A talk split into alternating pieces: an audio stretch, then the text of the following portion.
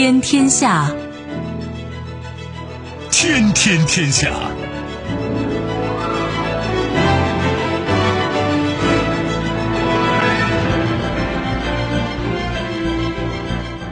历史穿行者，新闻摆渡人。听众朋友，大家好，您正在关注收听的是《天天天下》节目，我是夏萌，和我一起陪伴各位的还有本节目评论员重阳。世界纷繁复杂，新闻随时发生。今天的节目您将听到：强烈地震，埃尔多安称这是土耳其一个世纪以来最严重的灾难。似有进展。科索沃松口接受法德调解方案，将给予境内塞尔维亚人更大自治权。寿终正寝，三菱重工回应将完全放弃日本国产喷气式客机开发，称消息还未宣布，正考虑各种可能性。形式大于内容，印度光辉战机首次在维克兰特号起降，印度海军称是里程碑。稍后会一一道来。收听节目，您可以使用手机，欢迎使用计时客户端，也可以选择蜻蜓 FM 或者是企鹅 FM，搜索“天天天下”就可以收听我们的节目以及其他相关内容。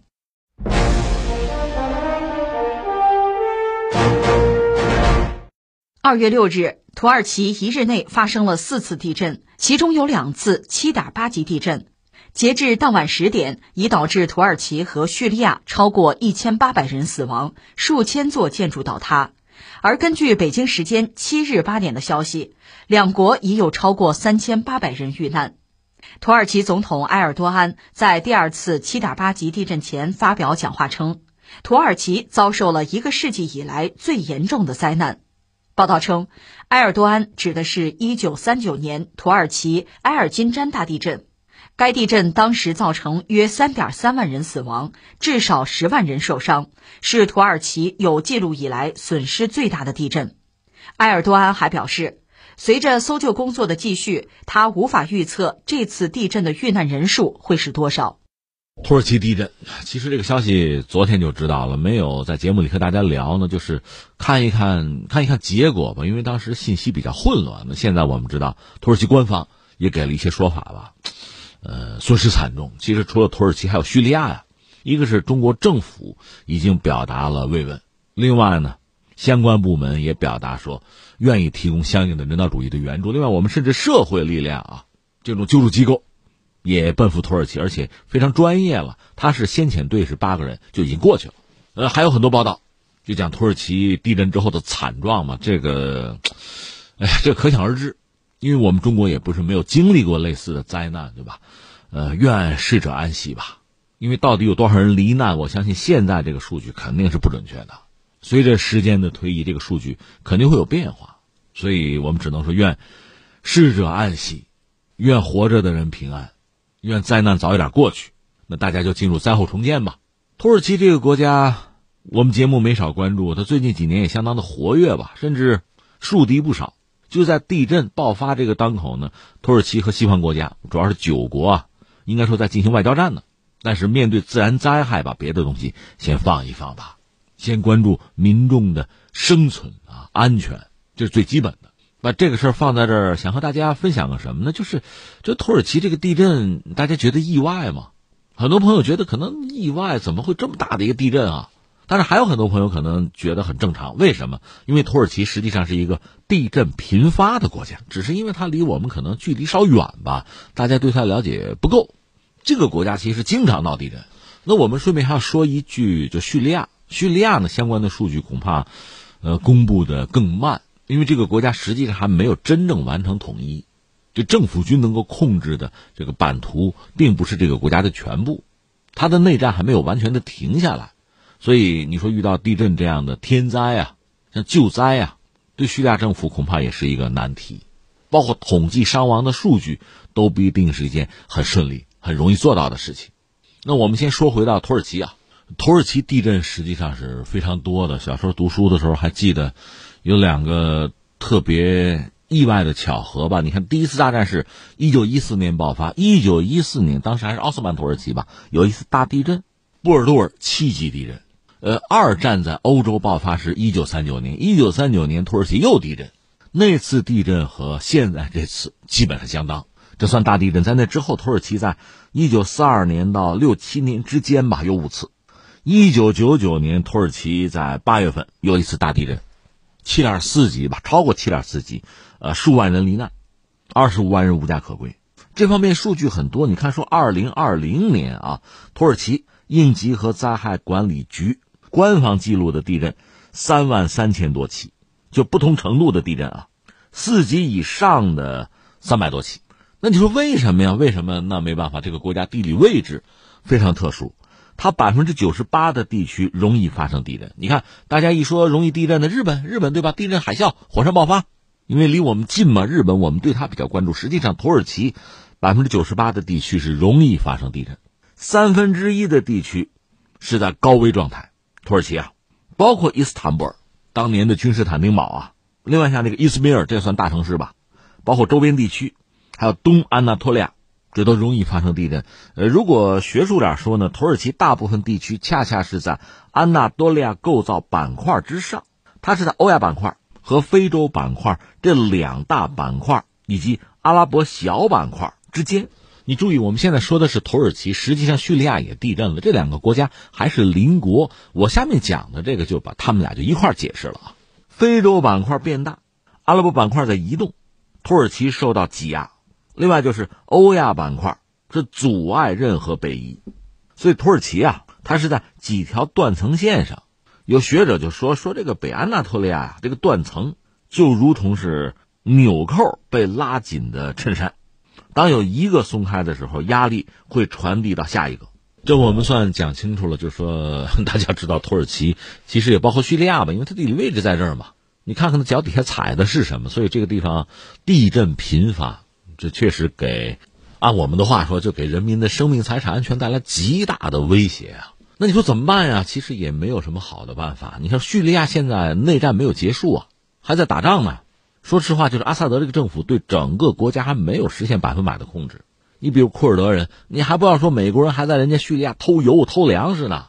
那你说地震爆发之后怎么办？那只能叫力所能及吧，尽力而为而已。那土耳其当然比叙利亚好得多，甚至土耳其的军队还曾越界到叙利亚打击库尔德人。而且建立纵深是三十公里的所谓的这个隔离带或者安全区吧，是在叙利亚境内建立啊。但土耳其这个国家呢，一个呢，你可以叫它是一个新兴经济体，它确实谈不上是一个发达国家，这是一个。再有一个呢，这个国家我们多次聊过啊，它有一些致命的问题或者短板，通胀非常之高，动不动百分之八九十，这个我们就不说。而且土耳其人就忍受通胀的能力是很强的，因为他们长期一直就通胀。但你经济总在这么一种不正常的状态下，总不是一件好事儿吧？而且，就埃尔多安上台之后，确实就土耳其啊，要成为一个大国嘛，有大国雄心啊，他过于活跃，在国际舞台哪个角落你都能看到他，而且频繁对外用兵，这是要花钱的，对经济确实会产生很大的压力。那相形之下，他这个国家的经济要维持要发展，靠什么呢？他债多，借很多债，就债务压力也很大。再就是作为一个新兴经济体，它国内你说基础设施建设，包括房地产有没有？当然有了，但这里面关键的问题就是你监管严不严？我们就说房地产，咱就说盖楼吧，你这楼寿命是多少？坚不坚固啊？你说房地产，我们中国人也很熟悉，对吧？关键是土耳其，你是在什么地质构造上面？你那个位置，你真应该很好的学学日本啊！就说你说楼是不是有更坚固的等级，有质量的要求，甚至有楼层上的高度哈？您都要算计，有没有？如果监管不到位，另外土耳其国内库尔德人就库尔德工人党啊和政府和军队之间长期在博弈，这么一个乱局。说到这个房地产也好，基础设施建设也好，这个质量是不是能达到一定的抗震标准？一旦地震就是灾难来临，能在多大程度上能保证公众的安全？那确实是一个问题。所以你看，在就是不同的发展阶段嘛，也许在早期，呃，人们公众也好，政府也好，对这种天灾就是地震。他确实无能为力啊！在付出惨重代价之后，人类现在还学聪明了一些吧？你比如说抗震的标准、紧急避险的方式，从这个楼怎么盖，到对公众怎么进行训练，真的发生意外怎么样逃生、怎么样保命，包括怎么样救援，这方面的经验当然也还有很多血淋淋的教训。其实我们积累了很多哈。那么土耳其现在地震已经发生，而且多次余震啊，就非常强烈。但不管怎么说，地震总有平息那一天吧。那时候就有一个灾后重建的问题，呃，祝愿土耳其人能够从灾难之中汲取那些经验和教训。你既然是灾后重建，那就有一个重新设计啊、重新规划、重新布局啊，有这样一个问题，能够把自己乃至人类从这个地震、从灾难中汲取的经验教训，能够运用到自己描画的未来之中。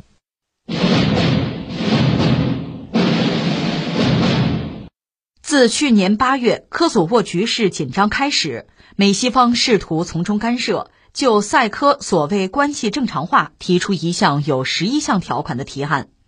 这份法德提案一方面要求塞方不反对科索沃加入任何国际组织，另一方面要求科索沃给予境内塞尔维亚人更大自治权。当地时间二月六日。科索沃当局领导人库尔蒂与欧盟特使见面，表示接受这份提案。这也意味着科索沃方面对境内塞尔维亚人自治权问题松口。不过，库尔蒂同一天接受美国媒体采访时，呼吁美国和欧盟继续施压塞尔维亚。呃，我们关注一下科索沃局势哈，确实去年这儿就险些酿成战事，但最终呢还好吧。可是问题并没有解决啊，就是炸弹还在，引信还在，随时可能爆发真的战争。那现在出现了一点新的动向啊，要理解这个动向，我们还得把科索沃这个问题我们大概理一下。科索沃呢是塞尔维亚的领土，就塞尔维亚人呢拿这儿当所谓祖宗之地。一三八九年，塞尔维亚他主要是骑士啊，国王啊啊，周边的邻居啊，大家组成联军，还抵抗过奥斯曼土耳其的侵略，但仗打输了。所以这个地方又是他们的伤心之地，很多和科索沃、科索沃战争有关的，呃，民间故事啊、民族英雄的传说啊、传奇啊，一直是塞尔维亚人真的是口口相传啊，呃，继承的一些东西。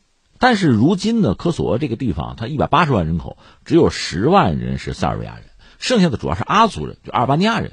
所以呢，就之前嘛，科索沃就想从塞尔维亚就是分离出去、独立出去，我独立建国，科索沃成为一个国家。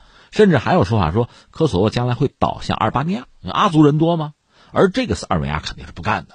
那当年二战以后吧，冷战期间有一个南斯拉夫，铁托是领袖嘛，他确实是个权人啊，而且威望很高。他在的时候国家是统一的，那么他去世之后呢，这国家就分裂，然后塞尔维亚和黑山组成一个南联盟还在，就是因为科索沃闹独立，塞尔维亚当然不干镇压呀，然后北约出手。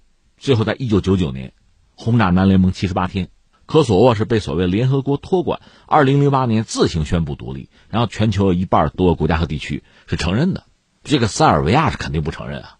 俄罗斯、中国也不承认，甚至在欧盟、在北约内部还有一些国家也不承认。这道理很简单啊，你公投一下你就独立了，想独立就独立，那这国家怎么办？所以你看，围绕着科索沃这个所谓独立的问题吧，这个世界上很多国家的这个表现是不一样的。我们就说中国吧，还有一些国家，我们用最通俗、最老百姓的话讲，咱要咱这脸儿啊，咱不要自己打自己的脸，好吧？讲个逻辑，讲个自己的态度，不要自相矛盾，要前后一致。他有些国家就不要这个脸儿，我就点名嘛。你比如英国，科索沃独立你支持吗？你支持对吧？英美都支持。那苏格兰独立你支持吗？你不支持对吧？那么科索沃说要从塞尔维亚独立出来，你支持是吧？那么在科索沃内部，就塞族人他们基本的权利要求被保障，甚至要求自治权，这你也应该支持啊？你不支持是吧？所以这种自己打自己的脸、精神分裂、前后矛盾的事儿，他们干的太多了。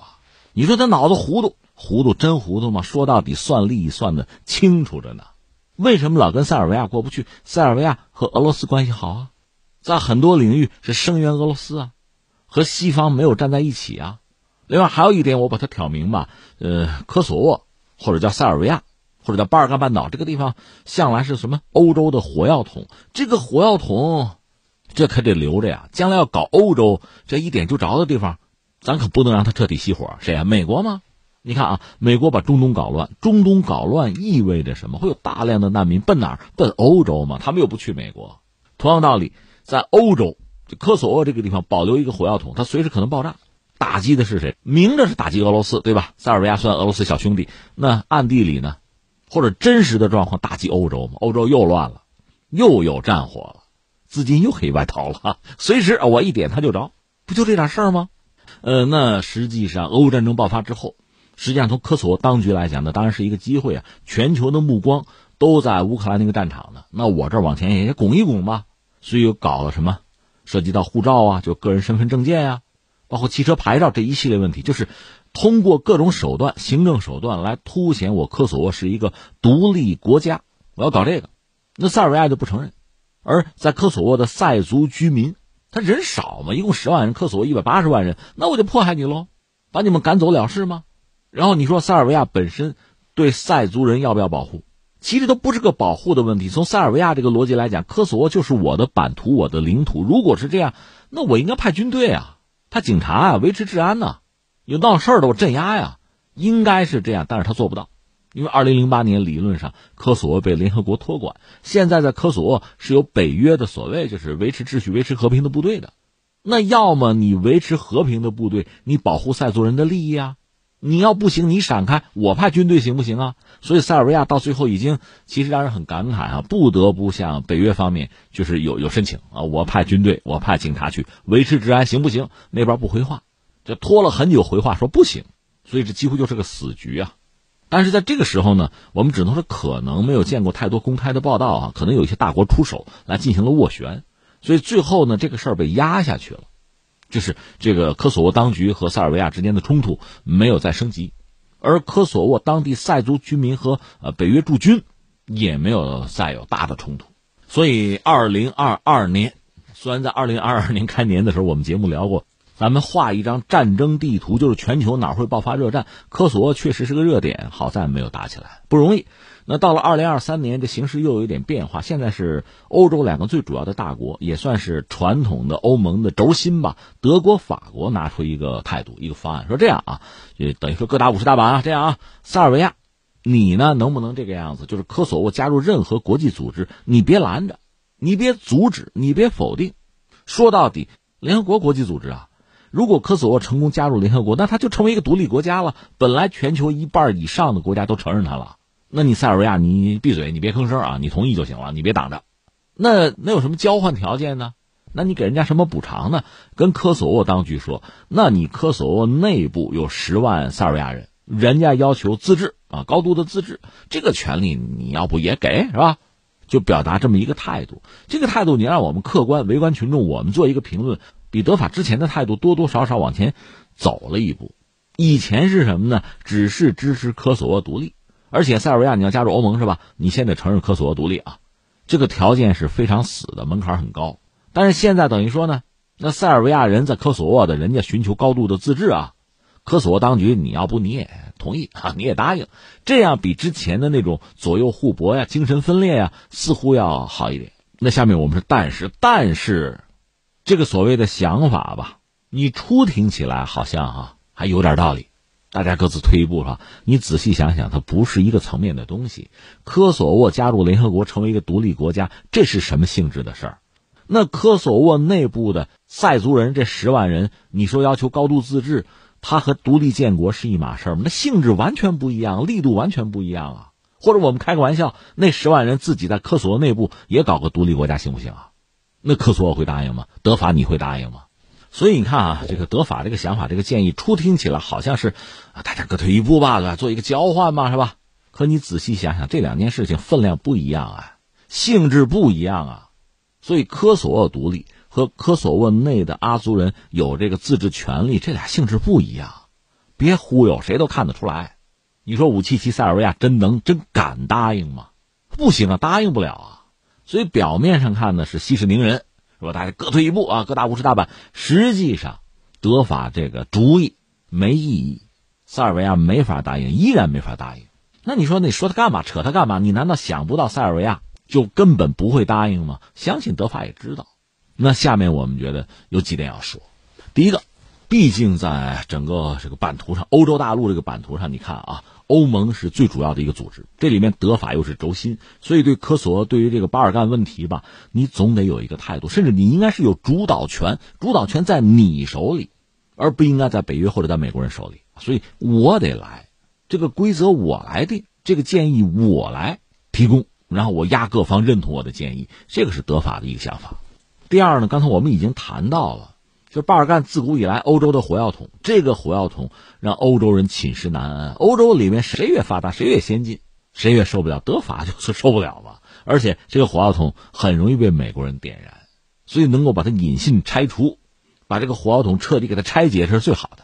但是做不到啊，像德法这样的国家，臣妾做不到啊，做不到那想办法，至少我推迟它吧，或者说不要让美国一点就着吧，因为美国持续的削弱欧洲，这恐怕也是他的一个既定的方针。削弱欧洲意味着什么呢？大量的欧洲的企业。生产线啊，什么订单啊，产能啊，都可以到美国去，资本可以到美国去。与其说削弱欧洲，不如说来填补美国人的窟窿，经济上的窟窿，这是需要的。另外，欧洲削弱才能听美国的话，上美国的车嘛。俄乌战争是一出，那一出啊，就俄乌战争早晚会停下来的。而科索沃随时可能爆发战争，这就是达姆克里斯之剑啊！听不听我的？不听啊！咔嚓，就这个吗？所以从德法来讲，也是想尽快解决这个问题。而以他们的能力，以他们的认知，他们能提出的方案，不过也就是这个。说到底，对塞尔维亚还是排斥和敌视的。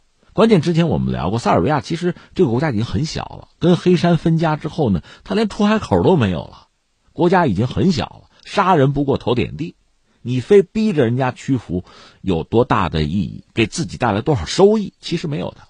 而如果激化矛盾，逼着人家拼死一战。那欧洲还会陷入战火，图什么呀？但是我们说了，以自身的能力、自身的认知，德法能提出来的方案就是这么个东西。这个东西既解决不了目前就塞尔维亚、科索沃这顶牛直接的这个问题，从长远看，它更起不到什么像样的作用。但是他们能拿出来的也不过就是这样一个东西。你想，整个欧洲版图就这么大，国家就这么多，最强大的两个国家还携手。彼此之间还没拆台啊，就是携手，也就没能拿出像样的一个解决方案，就拆除欧洲的这个炸弹，你说多可悲！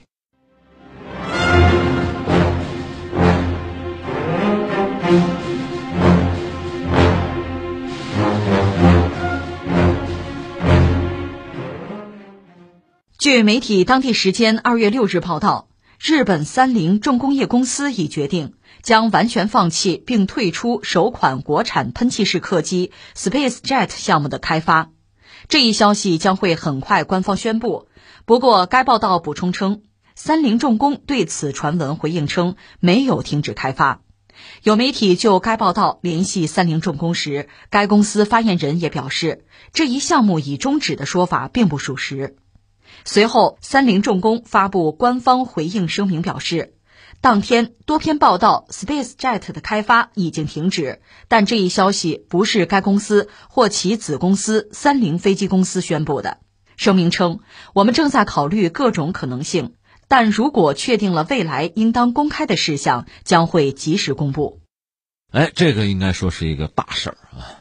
日本爆出一个，这算是一个让人丧气的消息吧？就是三菱重工说是要完全放弃日本国产喷气式客机。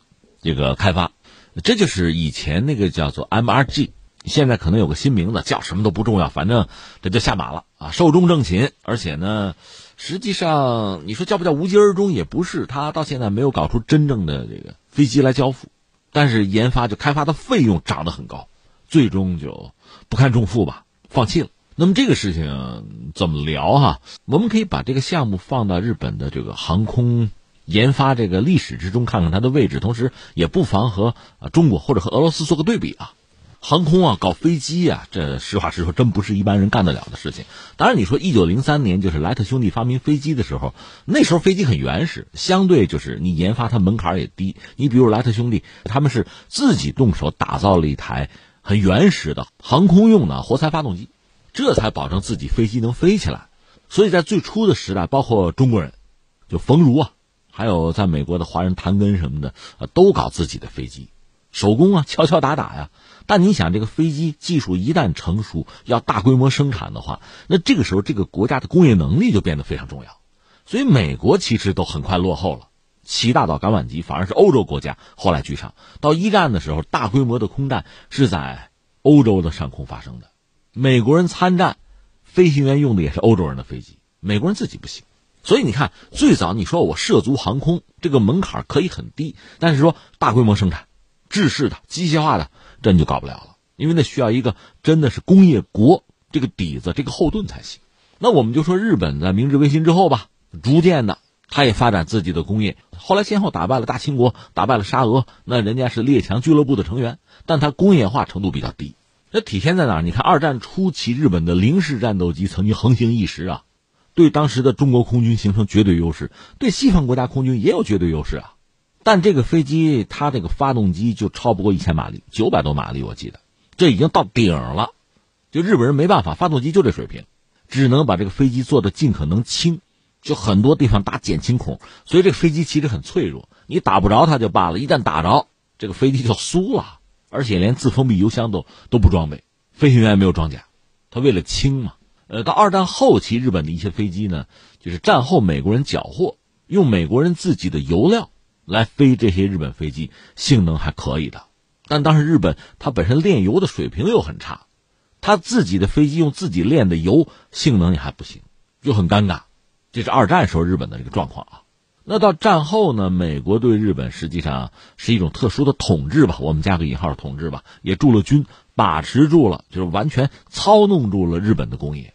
那你说在航空这个领域呢，其实日本人一直也是有雄心壮志的。你看啊，一方面他必须引进美国的飞机，从当年的什么 F 八六啊、F 幺零四、F 四鬼怪式啊都引进。这需要给美国人上供啊，买美国人飞机啊，让美国人挣钱啊，对吧？与此同时，自己也要搞。他搞了一款高级教练机，叫 T 二，装备了他的就是自卫队的那个空中表演队，叫蓝色冲击波，好像是啊。那个飞机很像什么呢？很像英法联合研制的美洲虎对地攻击机。在这个飞机基础上呢，开发出了 F 一，这是一种近距对地支援飞机。这是 F 一比较成功，美国人也不干涉。然后我再搞个吧，搞个 F 二吧。这时候日本人就就上头了，想搞个好的。那你现在看他那个 F 二的发展史啊，你会发现日本人当时提出了各种各样的这个想法。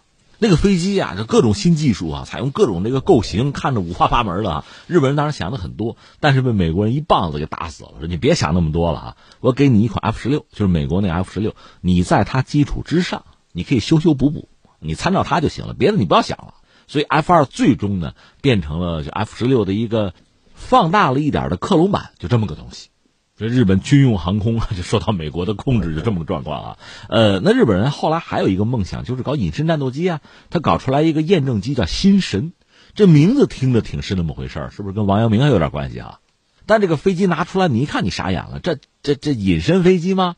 而且它还要有这个矢量控制，它用的是最原始的技术，就是在这个喷气发动机尾喷口那个位置吧，就支棱出来三块偏流板，类似当年美国和西德啊，那时候德国还没统一，那时候他们搞了一个叫 X 三幺，一种高机动性的验证机，就那么个东西。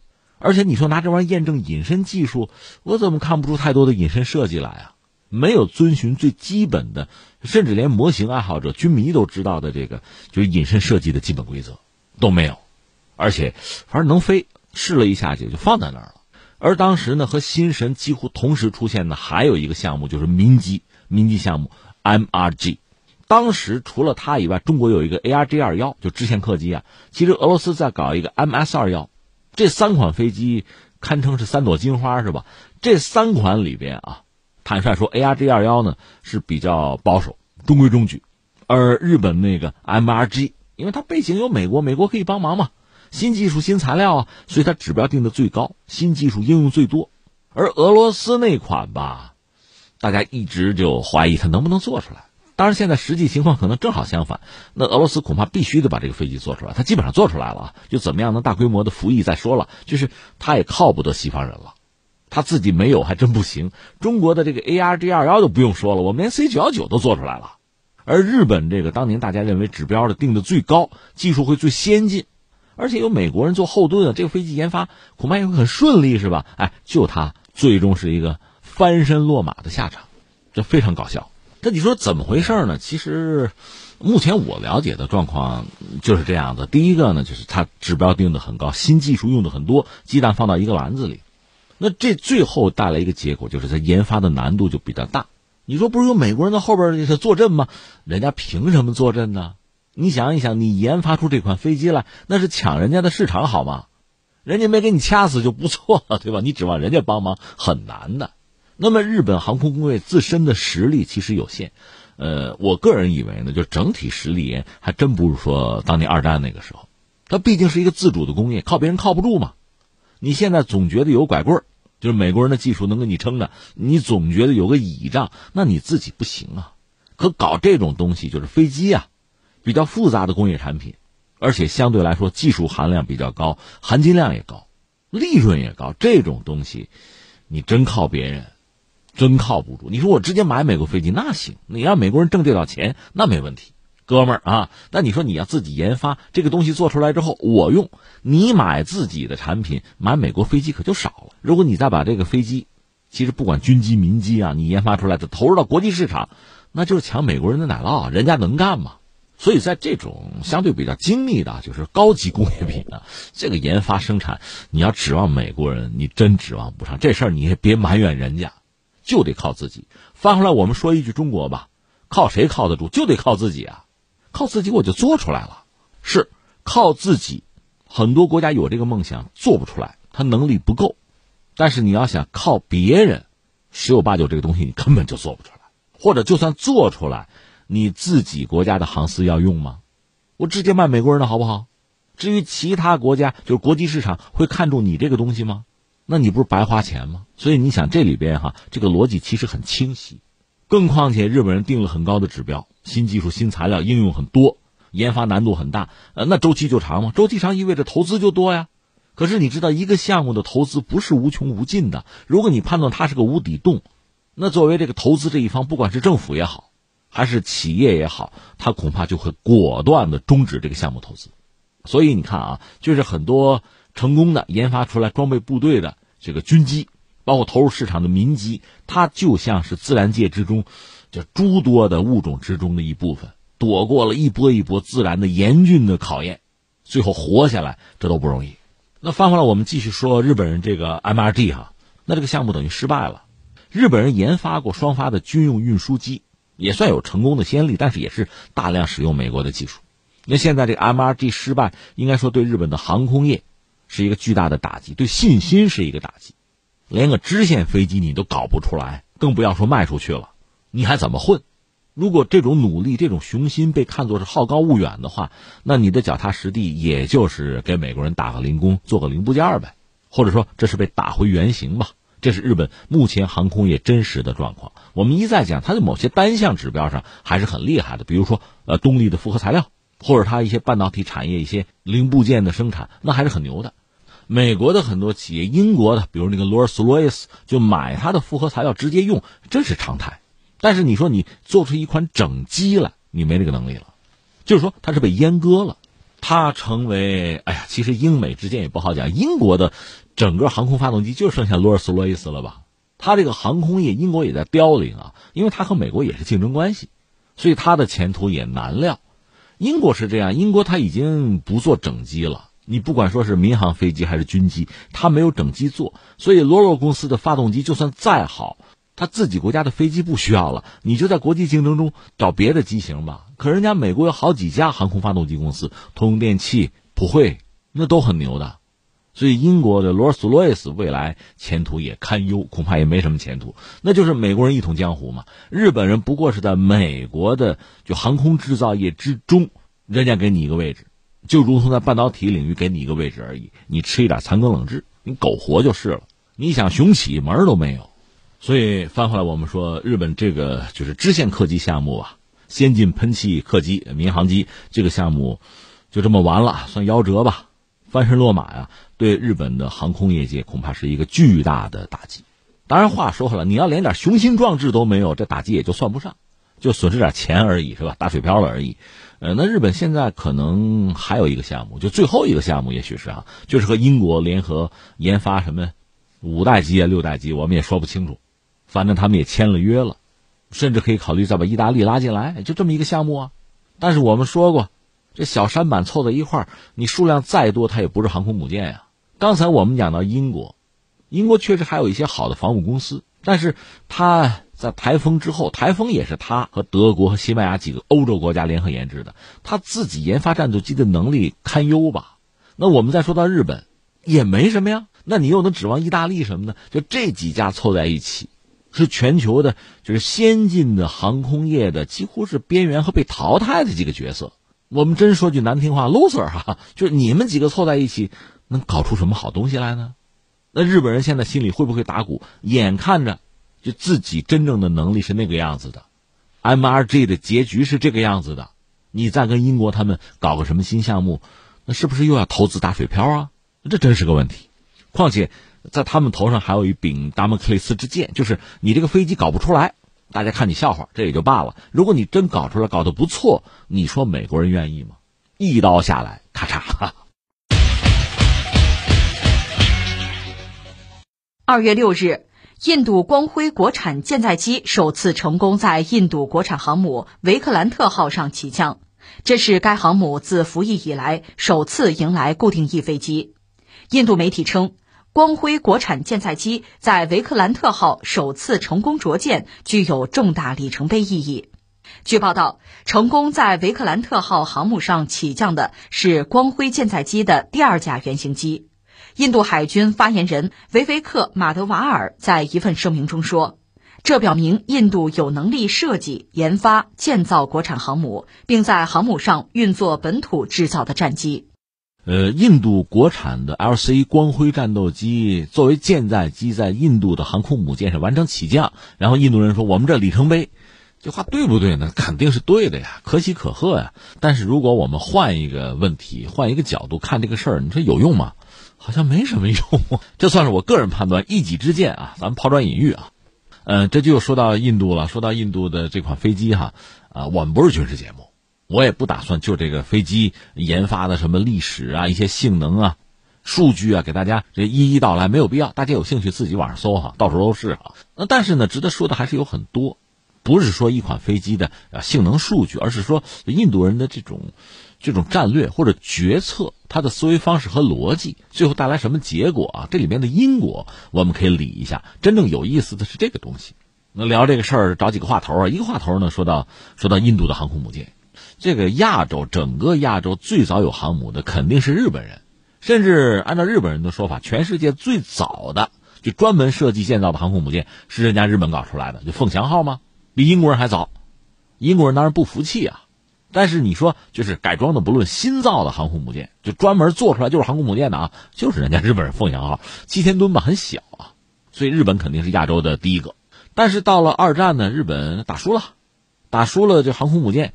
基本上被打光了，而且二战结束以后，日本只剩下自卫队了。你敢造航空母舰吗？日本人想过，五十年代日本海上自卫队就想过说搞航母，但是不敢呢。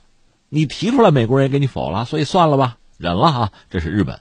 那翻回来说，印度一九四七年印度独立，说是独立吧，其实在很多领域和英国还保持着密切的联系，因为这种独立呢，不是说圣雄甘地哈通过。引领民众啊，武装斗争把殖民者赶出去，还不是这个，他搞的是非暴力不合作嘛。他本人其实是受过非常传统和正宗的英国教育的，是这么个主，非暴力不合作，打我左脸给你右脸，对吧？是这个，所以依然保持着和英国的关系，还是英联邦国家吗？所以印度独立之初呢，英国人对于印度的就是国防吧，控制的还是很严。当然后来呢，后来是印度倒向苏联。用苏联的整个军工体系啊标准代替了英国这一套，那是后来啊，就是英国一开始把持着印度，包括海军战略的制定，所以印度一独立就琢磨着弄航空母舰吧，从哪儿弄啊？从英国弄嘛。这英国这个国家也很有意思，呃，二战的时候英国造了大量航母，到二战结束还在造。但是已经没用了啊！这时候英国国力衰落的又很厉害，那这么多航母我也养不起，我没有用了，所以开始甩卖。英国是一个什么国家呢？帮很多发展中国家，帮很多中小国家圆了航母梦，是这么个主。因为大量的航母廉价就贱卖了嘛，所以很多国家一看这便宜啊，得着吧，对吧？印度就是其中之一，巨人级航母，英国造的，搞了一条，等于说是算二手船吧，印度就搞了一条。那你上面配什么飞机？只能配英国飞机，那有什么选择呀？所以呢，印度很早就在亚洲，二战之后第一个拥有航空母舰，而且因为和巴基斯坦打仗嘛，这航母还发挥了作用，这个印证了航母的价值。所以印度对航母呢，真的就是叫情有独钟啊。当然，在航母发展战略上，它等于说是跟着英国人走。你看，英国人在一九八二年打了一次马岛海战，就和阿根廷打的那个马尔维纳斯海空战哈。那次呢，英国人出动了两艘航母，一艘叫无敌，这是一种两万吨的轻型航母，是新造的；还有一艘叫竞技神，竞技神是一条老船了，多次改装，本来就要退役了，结果哎，就所谓烈士暮年，壮心不已啊，临了临了参加了一场战争，功勋舰回国呢，要么拆，要么卖，卖给了印度。你注意，这时候英国海军这两条航空母舰很特别，它都是有这个滑跳甲板。用的是这个叫海鹞垂直短距起降战斗机，很独门啊，这么个东西。但是你知道，这英国人这次成功的影响了很多国家。这个海鹞战斗机呢，很多国家都用来装备自己的轻型航母，它可以垂直短距起降哈。甚至你说苏联当年也考虑说，哎，这个滑跳甲板不错，所以他们六万吨那个库兹涅佐夫那级航空母舰就开始使用滑跳甲板。这么大的船用滑跳甲板，只有人家苏联有。英国那两三万吨小船嘛，那英国的竞技神号卖给了印度，那对印度来说就引进了等于是新技术带滑跳甲板的，那么就海鹞战斗机我也得有啊，所以印度的这航空母舰就开始搭载海鹞垂直短距起降战斗机，这进入新时代了啊。再然后的故事我们就知道了，就是苏联解体嘛，苏联当时有条航空母舰叫戈尔什科夫海军元帅号着火烧了，扔了吧，可惜你说修吧没钱。怎么办？当时普京正好是俄罗斯总理，说这么着，送给印度了。我这条破航母送给印度，就是不要钱，送了白送。但是呢，送你这么条破船没有用啊，我帮你改装。那上面搭载的战斗机呢，只能是俄罗斯的米格二十九 K。这便宜你占不占？印度说我要我占啊。所以双方达成协议。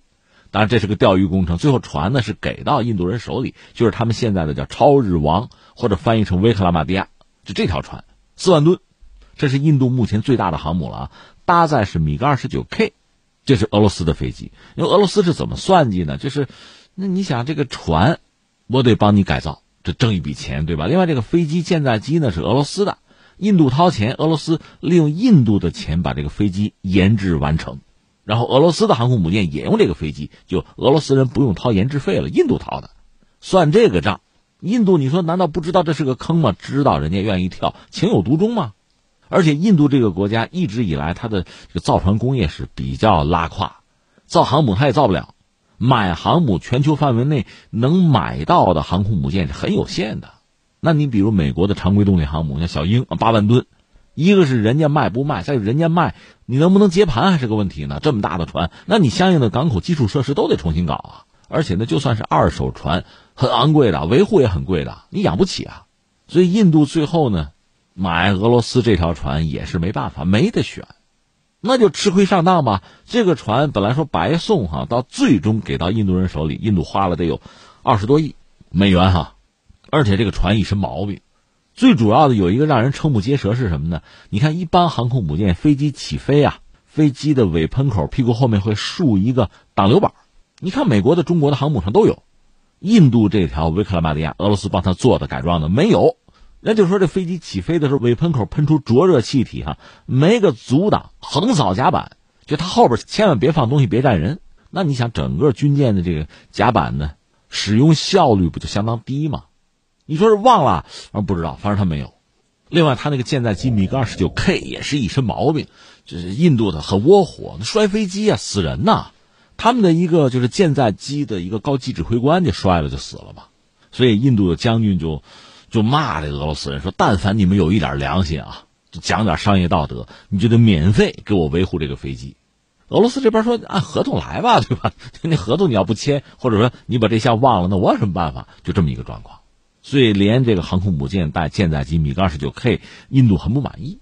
当然，另一方面呢，印度这不是最终下决心自己搞航空母舰，最早呢想搞两万吨，这应该说是能做出来啊。”国产航母叫做蓝天卫士，后来因为被中国人刺激了，中国航母六万吨啊，我们也得搞大的，那怎么也得四万吨吧。就是目前我们看到维克兰特这个船还没有真正的加入海军服役，而且做的时间实在是太长了，几次下水，但是现在基本上算做出来了。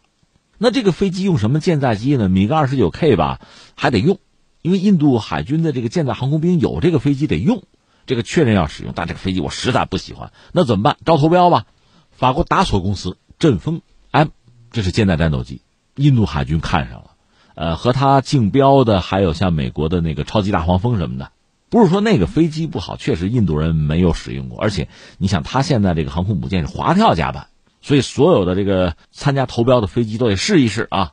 但说是阵风 M 胜出了，一方面这个好在哪儿呢？和印度空军都使用阵风，那后勤上维护上可能方便一点。另外呢，呃，印度人使用法国装备也是有传统。那这个飞机确实不错，就是贵，说两亿美元一架，这隐身飞机都没这么贵吧？但是印度没办法，自己做不了嘛。这我们说清楚印度海军航空母舰这个发展史哈。再换一个话头，就是那个 LCA 阵风战斗机。呃，印度空军吧，以前他用苏式装备，比如米格二十一，他的印度斯坦航空公司呢可以组装，就当年苏联给零部件他组装，但那个飞机质量弄得很差。本来米格二十一这个质量就不是很高啊，最初中国引进这个飞机也有一些问题，后来我们就靠自己克服了嘛。印度就始终克服不了，就摔飞机。呃，印度的这个米格二十一呢，被称作叫什么“寡妇制造者”，老摔吗？所以印度空军也很怒，说咱们要不换了它吧，找一款飞机替换它吧。这样在上个世纪八十年代下决心，我们自己研发一款轻型战斗机替换这米格二十一，行不行？就这么下的决心，那个 LC 光辉就这么上马。当时也是啊，想的很多，其实是眼高手低了。呃，当然用美国的 F 四零四发动机啊，西方的航电呀，甚至这个飞机设计用的欧洲人的团队啊，也是八国联军。当然，这个飞机现在研发出来了，你得说做出来了，但可笑，一个时间太久。到现在这个飞机，你说是不是彻底的替换了米格二十一？没有，也没有。而且这个飞机本身吧，它是一种轻型战斗机，就是这个飞机升级、改装余地不是很大。所以做出来之后吧，你不要说卖不出去，就是印度空军自己捏着鼻子。因为莫迪不是讲印度制造吗？那必须使用我们印度国产装备。所以你看，那这领导都说了，咱也不能不听是吧？弄点吧，买点吧。但是对这个飞机其实并不待见。关键这个飞机还发展了海军型，要上航空母舰。所以现在算是最终完成了在航母上的起降试验。你说是里程碑呢？当然可以啊。印度不管怎么说，这是国产航母，这是国产战机，所以极具标志性。这个够让人家印度人欢庆三天的，这没问题。我们也可以啊表示我们的这个祝贺啊。但你说有什么用？其实我理解没什么用。作为这个滑跳设计的航空母舰，包括中国的。你只要是滑跳设计的航母吧，它确实有个先天不足，就是你上面的舰载机满油满弹起飞难度就比较大，它不像有这个弹射器。那你看我们中国的航空母舰吧，它毕竟航母大，那起飞嘛跑道也可以长，像歼十五这样的飞机，它是双发重型战斗机，就算不能满油满弹，它作战效能就算打折扣，它比一般飞机也要强。那你要是个轻型战斗机呢，本来腿就短，就带不了多少东西。你又不能满油满弹，我请问你，你能飞起来是吧？但是你能干点什么呀？你干不了什么呀。所以它极具象征意义、象征色彩。真正你说有什么用？我个人认为用处不是很大。更何况法国的阵风，就阵风 M 已经被选为是印度航空母舰的主力舰载机。那你这个 LC 光辉，你说你干什么用？只是为了领导要求给个面子，装备一点，它其实没太多的作战效能啊。航空母舰是寸土寸金的。光辉就算体型小，它那个飞机恐怕没法折叠机翼，就整个往那儿就占着位置啊，占甲板面积啊，占机库面积啊。你这个装的多，阵风装的就少，那你作战能力等于削弱啊，打折扣啊。那你图什么呀？所以你看，我们今天聊的是印度的国产 LC 光辉战斗机在国产航母上完成了起降试验，这个事儿听上去可喜可贺，可你实际上深究起来，你会发现两码事儿。所以你看啊，我就说。在今天这个时代啊，我们每天看到很多新闻、很多消息啊，恐怕还是应该深挖一步。很多东西啊，它就是表演；很多东西它就是形式主义。如果被这种表面现象欺骗的话，那作为一支军队、作为一个国家，那是要吃亏的。